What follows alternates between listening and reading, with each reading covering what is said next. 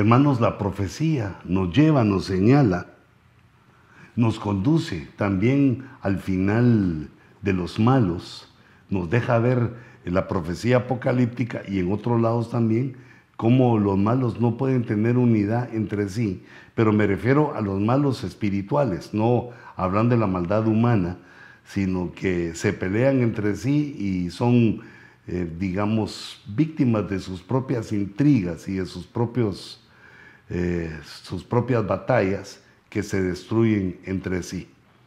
Nosotros eh, podemos ver y, analizar, pues que he procurado eh, para retomar lo que estábamos eh, platicando anteriormente acerca de las bestias, cómo eh, Babilonia conduce, jinetea, va sobre la bestia que tipifica lo anticristiano, el sistema, el espíritu y los personajes como anticristos. Y vemos que esta mujer puede ser tipificada eh, también en Europa. Eh, su nombre, el nombre de Europa, cuando se va, eh, lo buscamos en, en las letras, o digamos, no, no, no las letras, en las palabras griegas, de dónde viene la palabra Europa, vemos que significa ancho o amplio, que es casi el mismo significado de Raab en el hebreo. Hebreo en el hebreo Raab significa, eh, Raab la ramera significa amplio, ancho, ancha. Eh, solo que en este caso Europa también eh, significa, también significa eso, pero ancha de cara o de ojos, como que tuviera una, una visión o una, un rostro bastante amplio. Pero la amplitud viene, digamos, de lo matriarcal, de, lo, eh, de Babilonia, de la meretriz, de la madre de todas las abominaciones eh, sobre la tierra. Y en el mundo griego hay una, eh, diríamos, no es leyenda, sino que es mitología.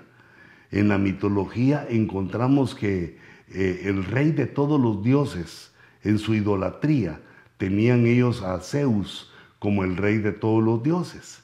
Y, dice en esa historia mitológica que eh, si la vamos aplicando un poquito a lo que nosotros queremos entender de Babilonia, que se enamoró de Europa y se convirtió en un buey hermoso, de, me imagino que querrán decir ellos de pura raza, y entonces logró acercarse a la mujer Europa eh, transformada en un buey y, cuando ella se adormeció, cuando ella estuvo, eh, no estuvo lista, la, la, raptó. Eso se llama en la mitología el rapto de Europa, que si te das cuenta tiene también que ver eh, o como que le echa en contra, ¿verdad? como que quiere hacer menos al rapto de la iglesia. Pero en ese enamoramiento que tuvo Zeus, eh, dice la mitología que le regaló un collar a Babilonia.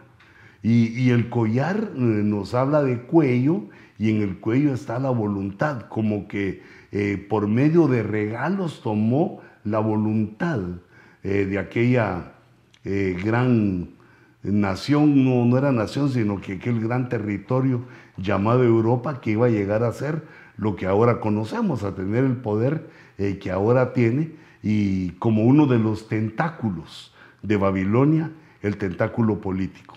Pero eh, lo interesante que te quería compartir, bueno, esto, esto no es Biblia, ¿verdad? Pero eh, al estar investigando, al estar leyendo, lo, lo vi y te lo quería compartir, que dice que Zeus eh, le regaló además del collar, pero pues, digamos, entendamos, ¿verdad? que tomó la voluntad de Europa y luego le regaló un autómata, un hombre de bronce, le regaló un robot, le regaló un perro, que nunca soltaba a su presa y le regaló también una jabalina que nunca fallaba. E, es decir, está diciendo que Europa fue eh, dotada, digamos, de la capacidad tecnológica que podemos ver en el robot, eh, también de esta perseverancia que vemos en aquel perro que no suelta, que está en la batalla y no suelta y se muere peleando y se muere agarrando a su presa, y también la capacidad armamentista, las eh, tecnologías armamentistas que le dieron a Europa un poder tan grande que eh, casi se destruyeron en el siglo XX las naciones de Europa eh, por ostentar el poder. Europa entonces es, es conocida como en la, en la mitología griega, es conocida como eh, el rapto de una mujer llamada Europa y que nos deja una figura también eh, para entender a esta, a esta señora, a esta potestad espiritual. Y yo hice un cuadrito aquí para recordarnos que Europa, si la tomamos como... Ay, Dios mío, no debo estornudar porque si no me van a acusar de que tengo COVID. Vemos que es la ramera inmoral en Apocalipsis 17, que es la que ha eh, manchado y contaminado a toda la humanidad, toda la creación prácticamente, eh, está ebria de la sangre de los santos del Señor, pero es una megápolis. Eh, la ciudad Babilonia, como se presenta como una ciudad, en griego es una mega, una megapolis, una gran ciudad, una gran ciudad como un imperio que reina en el mundo y por lo tanto en el capítulo 17 vemos que se sienta sobre tres tronos, que tiene autoridad sobre tres tronos, se sienta en el verso 3 sobre muchas aguas, perdón, verso 1, sobre muchas aguas. Las muchas aguas tipifican pueblos, naciones y lenguas. Quiere decir que influye, que gobierna eh, a gran parte de la humanidad. Luego en el capítulo 3 también está montando a la bestia, que es lo que hemos estado platicando en los problemas anteriores, en el sistema anticristiano que se está organizando y se está eh, eh, poniendo las plataformas para que entre el anticristo a, tomar eh, su autoridad allí. Bueno, no su autoridad, sino que el control que se le ha concedido y además está montada, dice en el verso 9, sobre siete reyes, que son también las cabezas de la bestia. Son siete reyes y siete montes, sobre siete reyes y siete imperios. E, y era una de las eh, de los elementos que vimos anteriormente que están íntimamente relacionados con el sistema eh, que se está implantando el sistema del anticristo. Y vemos eh, también al falso profeta representando a la religión imperial, al ecumenismo, en lo cual también grandes hombres evangélicos, pues bastante conocidos, han caído en el engaño de la fortuna, de, digamos, de la fama, la fama, la dama y la lana eh, han hecho estragos con ellos y eh, son parte de la conspiración para engañar a la humanidad y caminar hacia el anticristo. Este falso profeta eh, que está representando la religión imperial aparece con dos cuernos, aparece haciendo señales y buscando que se adore al anticristo, conduciendo a la humanidad a la adoración, pero no de Dios, no lo que debía haber hecho, de conducir a la humanidad a adorar a Dios, porque la Biblia dice que Jehová busca adoradores, pero aquí vemos también entonces que el mal, la maldad, busca también ser adorada. En este caso se adora al anticristo y se adora también al dragón. Y como antiguamente fueron adorados los ídolos, especialmente eh, los hebreos, los judíos, eh, cayeron constantemente en esa situación de adoración. Por lo tanto, nosotros, hermanos, tenemos que mantenernos firmes y entendidos en eso, que nuestra voz, nuestra canción, nuestras manos, nuestra adoración son solo para el Señor. Aquí ponía yo una, eh, que son parte de una realeza religiosa y pues tienen ese poder basado en la religión. Y el tercer elemento que les quería recordar es el poder eh, político, económico, militar que se están basados en la realeza Illuminati, que es eh, como entendemos hasta acá que se maneja todo este sistema que se está poniendo a favor del anticristo, que es manejado por una realeza Illuminati que se dejan eh, ver de determinadas maneras por parte de las naciones, pero es un engaño, están bien escondidos y están también procurando eh, pues eh, esa situación, que se ponga cuanto antes, que lo más pronto posible entre en vigor el reino del anticristo. Y con él, como habíamos hablado, van a gobernar diez reyes, que va a ser prácticamente eh, la realeza política, pero digamos, van a ser las cabezas del mundo algunos estudiosos, eh, si me pones la pantalla, no sé si se logra ver eh, bien esta, esta gráfica que le quité un poquito la luz porque estaba muy, eh, pues muy blanco, me dolían los ojitos también de ver. Aquí vemos con colores cómo han representado la división de lo, en diez reinos, que son los diez reyes, y a la cabeza el anticristo. Diez reyes gobernando la tierra y vemos el color rojo en el norte, el azul eh, celeste en África, anaranjado, bueno, en fin, haciendo 10 reinos y dividiendo el mundo eh, en esos eh, reinos y cada reino va a ser gobernado o dominado por uno de estos cuernos que aún no se han manifestado y que se les va a dar autoridad, dice la escritura, por una hora. eso quiere decir un tiempo corto, eso quiere decir que no va a ser eh, demasiado. Nosotros entendemos que es la segunda parte de la tribulación, que son tres años y medio. Eh, tres años y medio de la tierra, igual a una hora, no, no, eso no, eh, no, no sale matemáticamente, pero más o menos a eso se refiere. Un tiempo corto, aunque para los hombres tres años y medio es bastante. Ahora, hay una implosión, hay una batalla en el reino de las tinieblas en el reino del mal, eh, trabajando todos por ese, en ese sentido, pero en el sentido del sistema. Pero dice Apocalipsis 17 que los diez cuernos que viste y la bestia son once cuernos, estos odiarán a la ramera, odiarán a Babilonia y la, dejarán desolada, sola y desnuda, comerán sus carnes y la quemarán con fuego. Eh, quiere decir que algunas de, las, de los siete tentáculos que tiene Babilonia van a ser destruidos por el sistema del anticristo.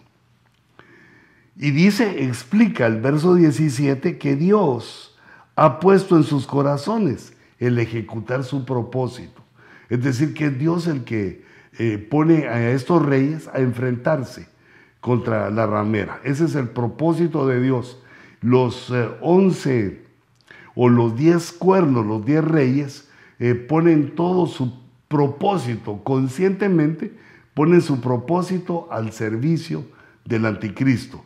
Pero Dios que está sobre todo pone en el corazón de ellos este propósito, que destruyan a Babilonia, que caiga Babilonia, porque ellos tienen un propósito unánime y den su reino a la bestia hasta que las palabras de Dios se cumplan date cuenta que hay un hasta aquí.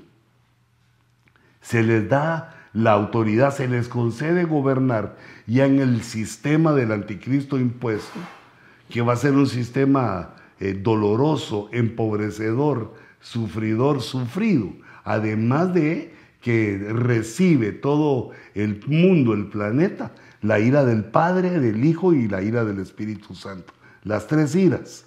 Y, también se recibe la ira del diablo persiguiendo a los cristianos. Quiere decir que el mundo va a estar en medio de una serie eh, de iras que lo destruyen y, le cambian eh, todo aquello como fue diseñado y, cómo había construido el hombre eh, esos grandes imperios, ciudades, descubrimientos. Eso va a ser asolado, según lo vemos en, las, en los sellos, en las trompetas y también en las copas. La parte final de la tribulación, la gran tribulación, los últimos tres años y medio, que se considera en, el periodo del tercer ay, eh, sufren las siete copas de la ira de Dios, que son los últimos siete juicios, dolorosos juicios eh, contra la humanidad por haber abandonado a su creador. Eh, es una cosa difícil que se repite muchas veces en la escritura. dice, dice el Espíritu Santo en la escritura, ¿se ha visto alguna nación que abandone a su Dios? ¿Se conoce alguna nación que abandone a su Dios aunque sea solo un ídolo? Pero Israel, y recordate que la iglesia nosotros somos el Israel de Dios. Israel lo hizo. Israel conociendo a Jehová lo abandonó y se fue en pos de los ídolos que nada son, que son invenciones. Y de la misma manera también en este caso vemos la apostasía de la iglesia, que muchos habiendo conocido al verdadero Dios, al único Dios, habiendo nacido de nuevo, le dan la espalda al final de los tiempos por eh, situaciones innombrables, inmencionables, eh, dan la espalda al único Dios y se van en pos del, desastre, de lo que no, de lo que no sirve. Pero aquí vemos en estos versículos, en el verso 16 y 17, que se ponen, se ligan, se juntan esos diez eh, eh, poderes, esos diez cuernos, esos diez reyes, se unen para destrozar, mm, para destruir, digámoslo así, a, la gran ramera, aunque eh, la destruyen en sus siete tentáculos. Entonces démonos cuenta que es el dragón contra la ramera. La ramera que antes jineteaba a la bestia, ahora la bestia se voltea y la ataca.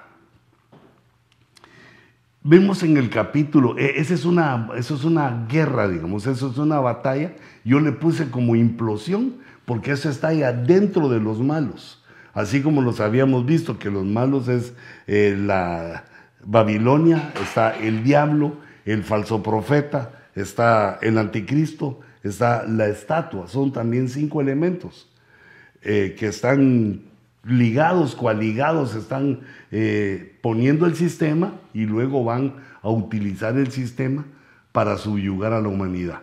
Pero ahora resulta que se le opone, el diablo se le opone a la reina del cielo, a Babilonia, y esta es destrozada gana en esa batalla el diablo. Luego llega a la siguiente batalla. Fíjate que lleva varias ganadas porque derrotaron a los dos testigos.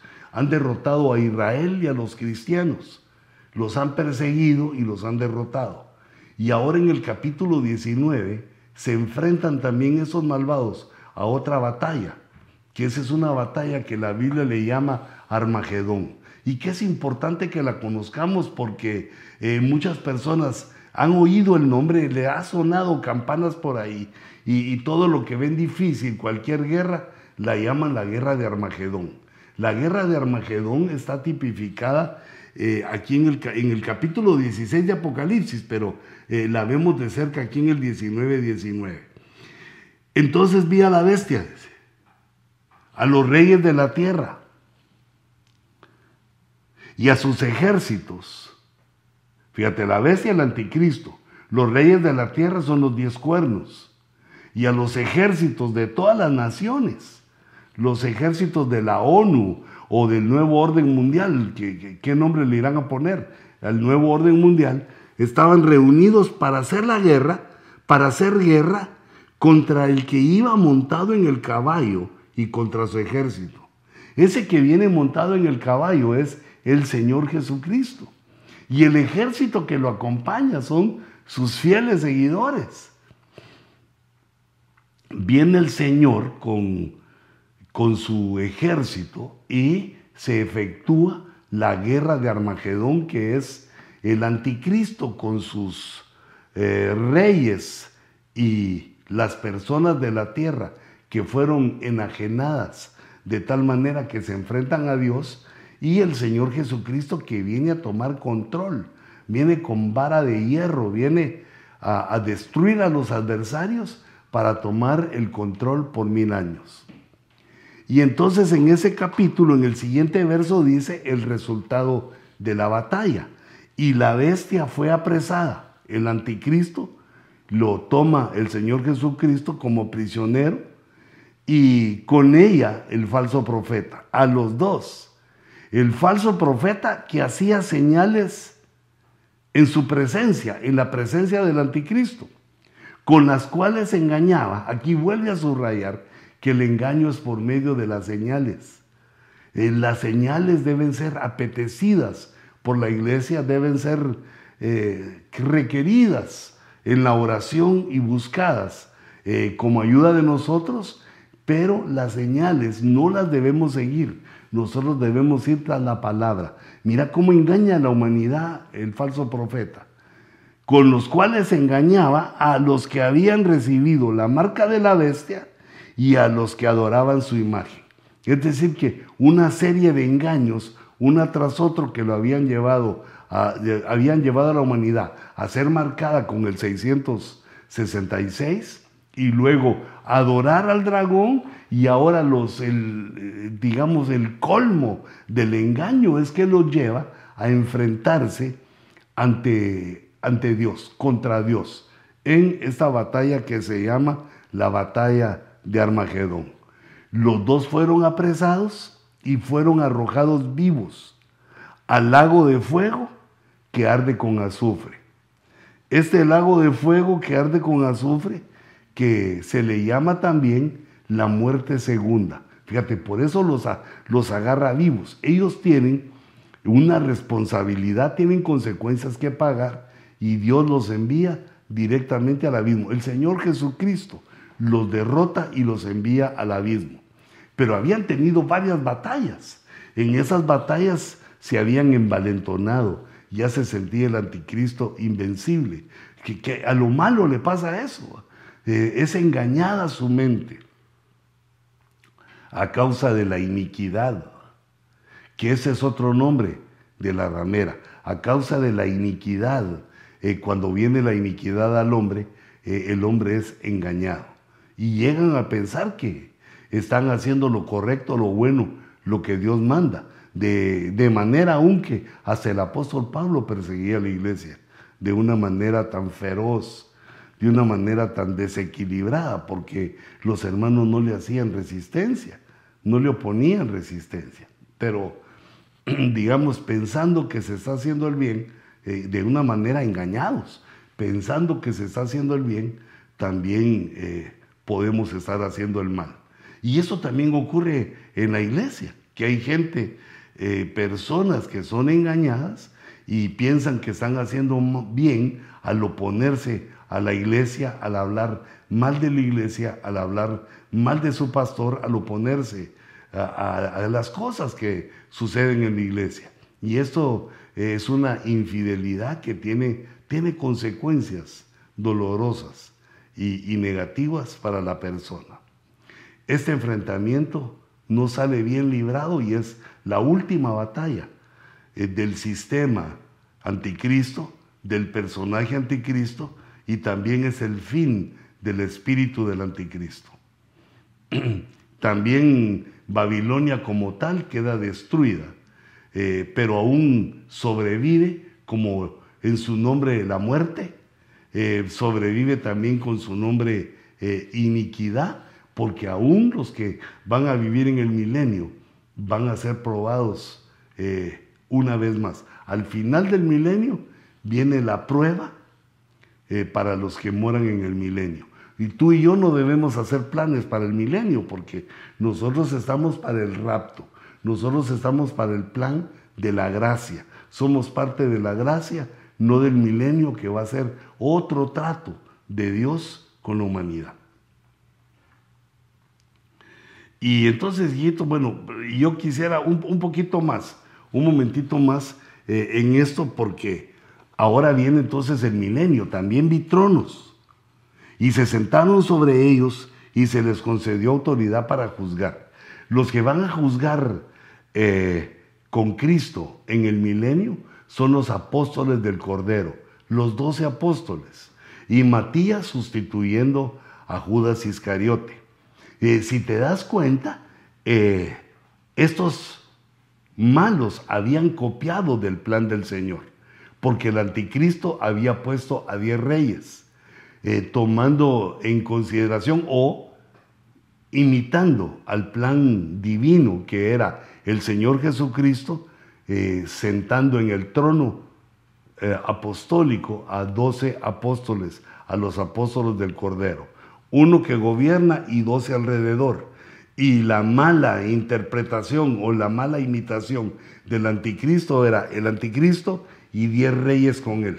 Pero vemos que se pelean entre sí, tres reyes dejan de, ser y quedan ocho reyes, eh, se pelean también con la Babilonia y al final son derrotados. Cuando el mal se pelea con el cordero, que viene eh, en su caballo, que viene eh, con su ejército del cielo. Hasta ahí llegan, hasta ahí quedaron estos. Y dice, y vi las almas de los que habían sido decapitados por causa del testimonio de Jesús y de la palabra de Dios.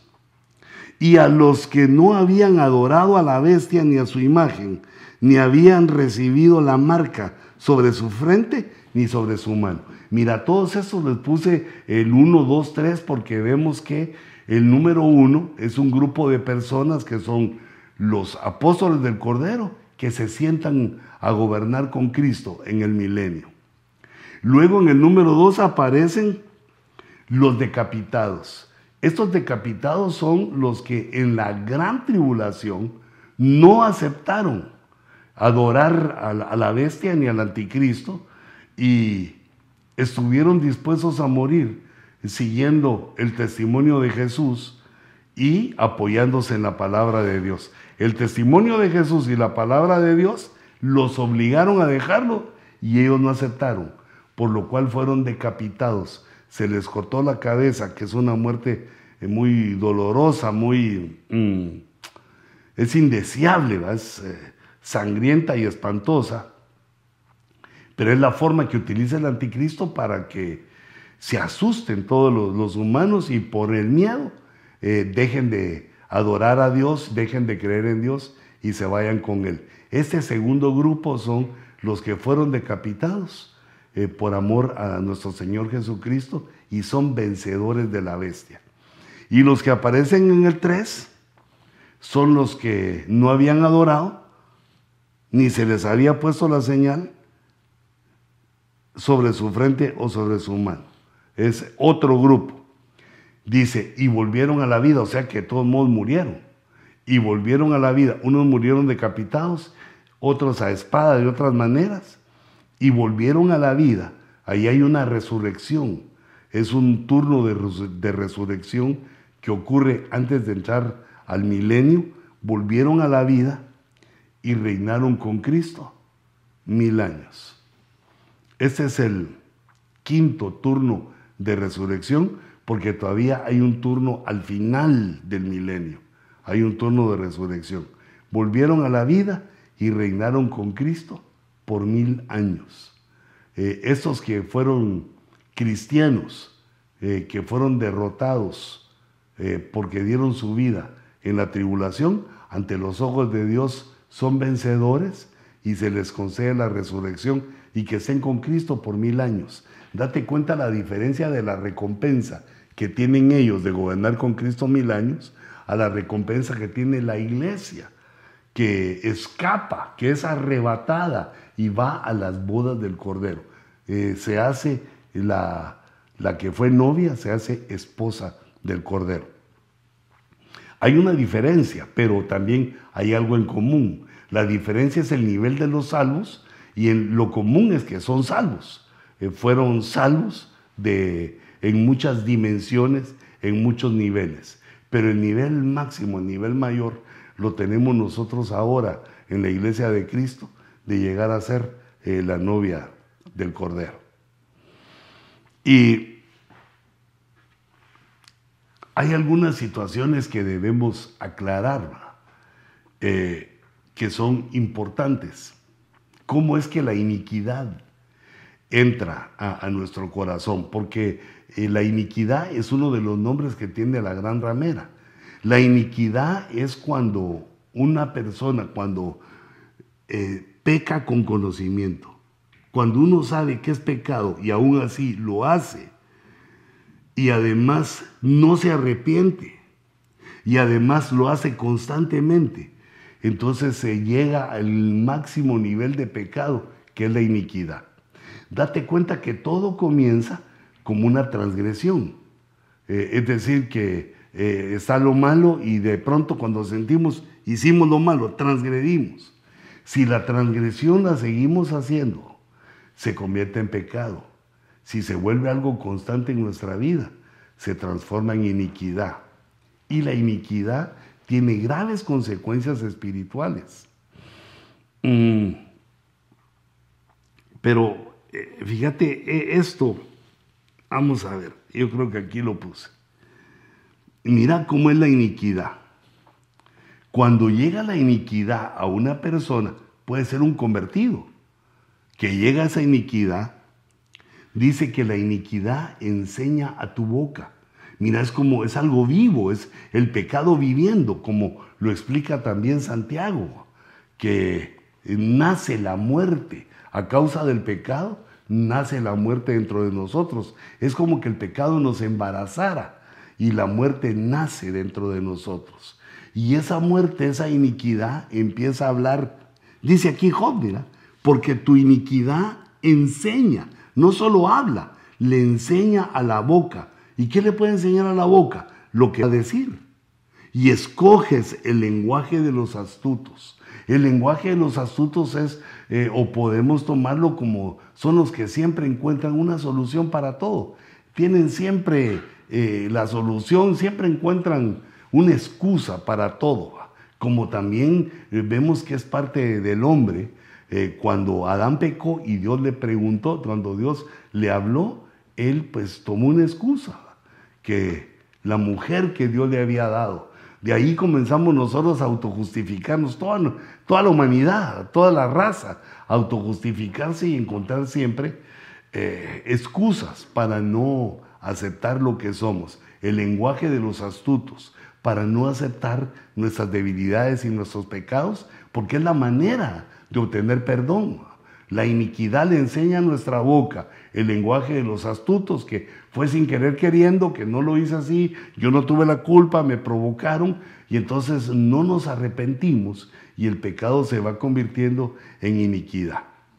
Y dice también el Salmo, porque en sus propios ojos la transgresión le engaña delante de nosotros, es decir, estamos conscientes de cómo la transgresión engaña al hombre para que no descubra su iniquidad.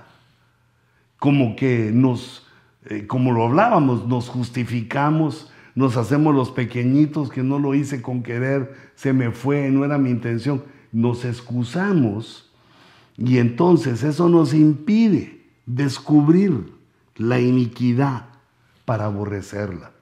Nosotros debemos, y, para eso Dios nos ha dejado la Santa Cena, nosotros debemos enfrentar nuestras transgresiones, no permitir que se conviertan en pecado, atajarlas desde ahí. Y si se vuelve en pecado, luchar contra eso porque el pecado que ha sido, que se vuelve constante, que se vuelve una costumbre, un ejercicio, se convierte en iniquidad y la transgresión nos engaña para no reconocerla. Por eso dice el salmista, dice en el Salmo 119, Señor, afirma mis pasos en tu palabra. Que, que, tu palabra me ayude a caminar para que eh, yo no tropiece en transgresiones, yo no tropiece en pecados y que la iniquidad no me domine y que ninguna iniquidad me domine. Eh, esto quiere decir que hay varios, varios grupos de iniquidad, varios eh, pecados que se vuelven iniquidad y la iniquidad nos hace inicuos. Inicuo quiere decir sin ley, que no respeta, no le importa, inicuos. Y ese es uno de los nombres que se le da en griego al anticristo, el inicuo, el sin ley, el que quiere cambiar los tiempos y la ley. Es un hombre sin ley. No tiene eh, la verdad consigo, Y entonces aquí el salmista dice, Señor, que ninguna de esas iniquidades me domine a mí, sino que yo, yo lo que quiero, Señor, es, aleluya, que afiances mis pasos con tu palabra. Por eso, por eso, hijitos, no, no, no faltemos a la iglesia. Mira, es cierto que es un peligro el COVID, pero mantengamos la distancia social, todos los consejos que tú sabes, pero no faltemos a la iglesia porque no sabemos cuánto tiempo queda. Y parece ser que es muy poco. Se acerca, es inminente la venida del Señor. Mm, este verso con el que me despido, porque eh, quiero que entendamos que la idolatría es una iniquidad. Por eso es que te insistimos tanto que eh, tengas cuidado de las fiestas que se celebran, porque hay fiestas idolátricas. La idolatría, la perdón, babilonización de nuestra cultura es un hecho. Nos han babilonizado, nos han engañado, nos han eh, dicho cosas que tengamos como que no fueran mucho, pero son ofensas que hacemos a Dios. Así también comenzaron los hebreos y llegaron a ser destruidos. La rebelión es una iniquidad. Eh, esto lo habla el profeta Samuel, porque la rebelión es como un pecado de adivinación. La adivinación es una iniquidad. La, hechicería, la magia, el leer la mano, todas esas cosas. Y, hijito, ese sabio eso no es de Dios. Esas son iniquidades que las pintan y las disfrazan como que fueran cosas que a Dios no le importa o cosas como que Dios lo ha dejado. Y lo vemos en Hollywood, en las películas, como la magia, la maldad, eh, la maldad de la magia, lo sobrenatural de la magia, es expuesto a la humanidad y los atrae. Nosotros debemos de buscar lo sobrenatural de Dios que es por medio de la fe. Entonces, la rebelión, mira, es peligrosa. Todos debemos tener autoridades. Todos debemos reconocer nuestras autoridades. Nuestras autoridades en la familia, nuestras autoridades en la sociedad, nuestras autoridades en la iglesia. Tengamos cuidado de no caer en rebelión porque aquí dice que Dios ve la rebelión como que fuéramos hechiceros. Ay no, Señor, guárdanos, como que fuéramos magos. Y la segunda parte del verso es la desobediencia. La desobediencia dice que es como iniquidad e idolatría. Entonces aquí hay varias. Está la hechicería, está la rebelión, está la desobediencia y también la idolatría creo que eh, el Señor nos muestra que debemos ser eh, sujetos y apartarnos de toda iniquidad. Y entonces fíjate cómo termina. Por cuanto has desechado la palabra del Señor, Él también te ha desechado para que no seas rey. Mira, cuando Dios en su amor nos llama y, y nos tiene paciencia, nosotros debemos aprovechar, porque Dios también se manifiesta como fuego como un fuego consumidor.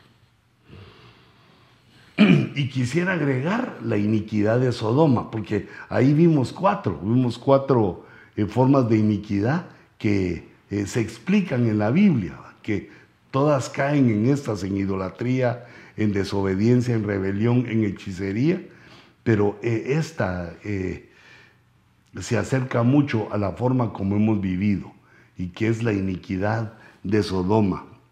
He aquí, dice Ezequiel 16, 49. Esta fue la iniquidad de tu hermana Sodoma. ¿Cuál fue la iniquidad? Arrogancia. Mira, otra vez el carácter. Ser arrogante, orgulloso. La arrogancia, abundancia de pan. Eh, pero ¿por qué la abundancia de pan puede ser una iniquidad? Porque los excesos nos llevan a, a que nuestra alma, nuestro entendimiento se paralice o se, o se insensibilice, que se vuelva insensible. Mira, estoy con dificultades así de palabras larguitas, se insensibilice. Dice, abundancia de pan y completa ociosidad tuvieron ella y sus hijos. Quiere decir que Dios le dio a Sodoma una, eh, unas finanzas tan buenas, les dio una abundancia, una prosperidad que fue utilizada como ociosidad para no hacer nada. Abundancia de pan y ociosidad y con el orgullo, esas tres redundaron en iniquidad, porque el verso cierra diciendo que teniendo todo eso, no ayudaron a los pobres, no compartieron lo que tenían. Tenían ociosidad completa, tenían el tiempo, no tenían, ya no trabajaban, tenían abundancia de pan, tenían su carácter arrogante y no ayudaron al pobre ni al necesitado, los ignoraron. Y entonces, hermanos, eh, pues eso nos habla de esa iniquidad, fue la iniquidad de Sodoma, a la que también estamos predispuestos porque Dios nos ha dado abundancia de pan. Mira, la mejor eh, medicina para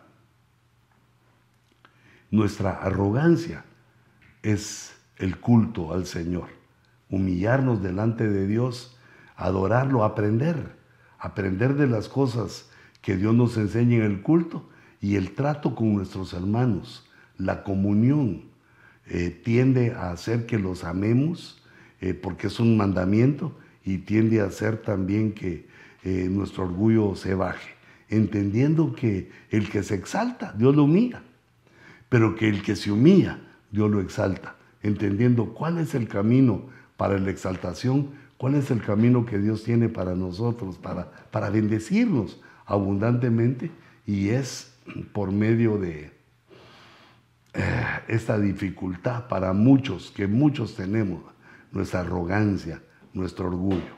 Y esta bendición que Dios nos ha dado con la abundancia y, también con tener bastante tiempo libre, gracias a la abundancia, eh, enfoquémonos en buscar a Dios y también ayudar al necesitado. Desde el estudio en Castaic, nuestro estudio 27608 en la ciudad bella, verde de Castaic, jardinizada, cerca del lago que tiene el mismo nombre, eh, me despido desde aquí, desde la ciudad californiana de Castaic. Les mando mis saludos, mis bendiciones y esta palabra, eh, este estudio que el Señor eh, me ha dado yendo y viniendo por esas rutas apocalípticas para que estemos nosotros, eh, digamos, enterados, estemos sabidos de aquello que le espera a, la humanidad y de lo cual nosotros no tenemos que ser parte. Debemos abandonar la iniquidad y presentarnos eh, puros, limpios ante nuestro Dios para participar en el reino de los cielos. Que Dios los bendiga, les guarde y nos vemos en el próximo Ojo Rojo. Que Dios les bendiga.